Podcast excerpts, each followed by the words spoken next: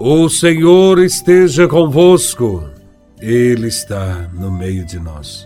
Proclamação do Evangelho de Nosso Senhor Jesus Cristo, segundo São Lucas, capítulo 17, versículos de 11 a 19. Glória a Vós, Senhor. Aconteceu que, caminhando para Jerusalém, Jesus passava entre a Samaria e a Galileia. Quando estava para entrar num povoado, dez leprosos vieram ao seu encontro. Pararam à distância e gritaram: Jesus, Mestre, tem compaixão de nós.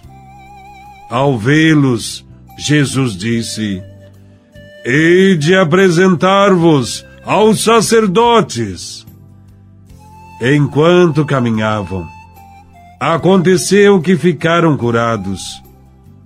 Um deles, ao perceber que estava curado, voltou glorificando a Deus em alta voz.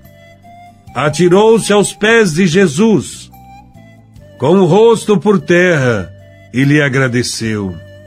E este era um samaritano. Então Jesus lhe perguntou: Não foram dez os curados? E os outros nove? Onde estão? Não houve quem voltasse para dar glória a Deus, a não ser este estrangeiro. E disse-lhe: Levanta-te e vai, tua fé te salvou. Palavra da salvação. Glória a vós, Senhor. Passando entre a Samaria e a Galileia, Jesus encontra dez leprosos que eram obrigados a morar fora do povoado, longe do convívio social. Um dos dez é samaritano. Judeus e samaritanos cultivavam ódio recíproco, mas aqui estão juntos e solidários, pois a desgraça muitas vezes serve para unir as pessoas, ainda que inimigas de fato, quando alguém toma consciência da própria exclusão e da exclusão dos outros, a única saída é solidarizar-se.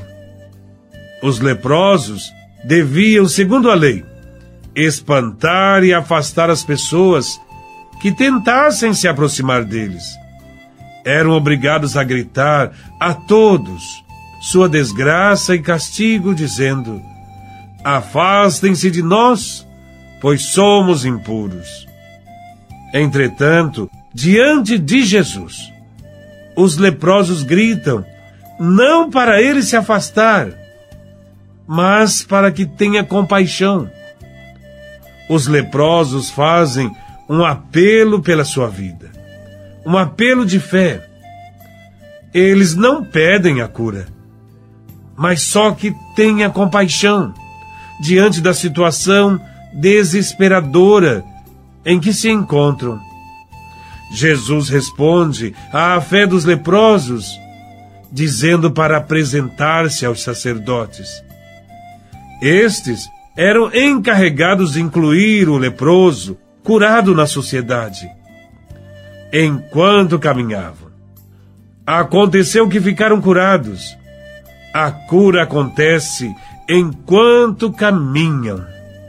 Os dez leprosos, confiantes na palavra de Jesus de Nazaré, no caminho encontram a cura. Podemos dizer que o milagre acontece enquanto se caminha e enquanto se obedece à palavra. Faz isto quem tem fé, ao retornar apenas um para dar glória a Deus. Jesus surpreende-se, não tanto por esperar ser reconhecido e admirado por todos, mas sim pelo fato de os outros nove, curados, não se terem dado conta de que ele, o Mestre, estava comunicando uma nova relação entre Deus e as pessoas. Uma relação que não passa mais pelo templo, mas pela pessoa de Jesus de Nazaré. O que é importante? Permanecer numa religião incapaz de gerar vida ou voltar-se até Jesus, aquele que dá vida, que restaura a vida? Somente o samaritano, ao perceber que estava curado, voltou dando glórias a Deus em alta voz. Jogou-se ao chão, aos pés de Jesus, e lhe agradeceu. Ao que parece, a graça de Deus é mais bem recebida por quem não pertence à comunidade. Os de casa acham que tudo o que recebem é por direito e, portanto, não há o que agradecer. Isto nos ajuda a perceber a quem se dirige a boa notícia da libertação. Mostra-nos que Deus se alia aos que foram postos à margem da sociedade. Evidencia-nos que os marginalizados são os únicos a reconhecer a presença de Deus na história, criando com os empobrecidos uma nova maneira de viver, uma nova sociedade Jesus veio para restaurar e salvar os marginalizados. O episódio fala de dez leprosos curados, mas só um deles foi salvo.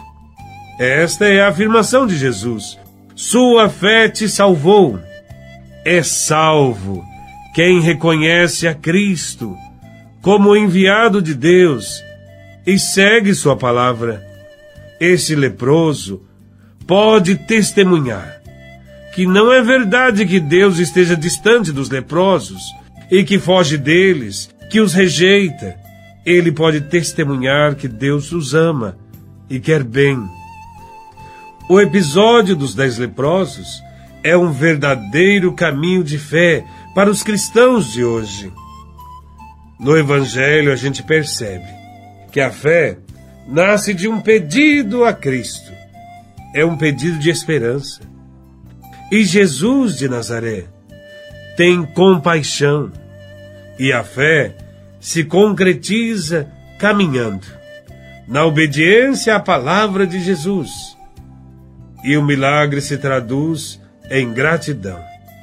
É preciso sempre dar glória a Deus em alta voz. Que cada um de nós aprenda esse caminho de amor, de esperança e de caridade. Louvado seja nosso Senhor Jesus Cristo, para sempre seja louvado.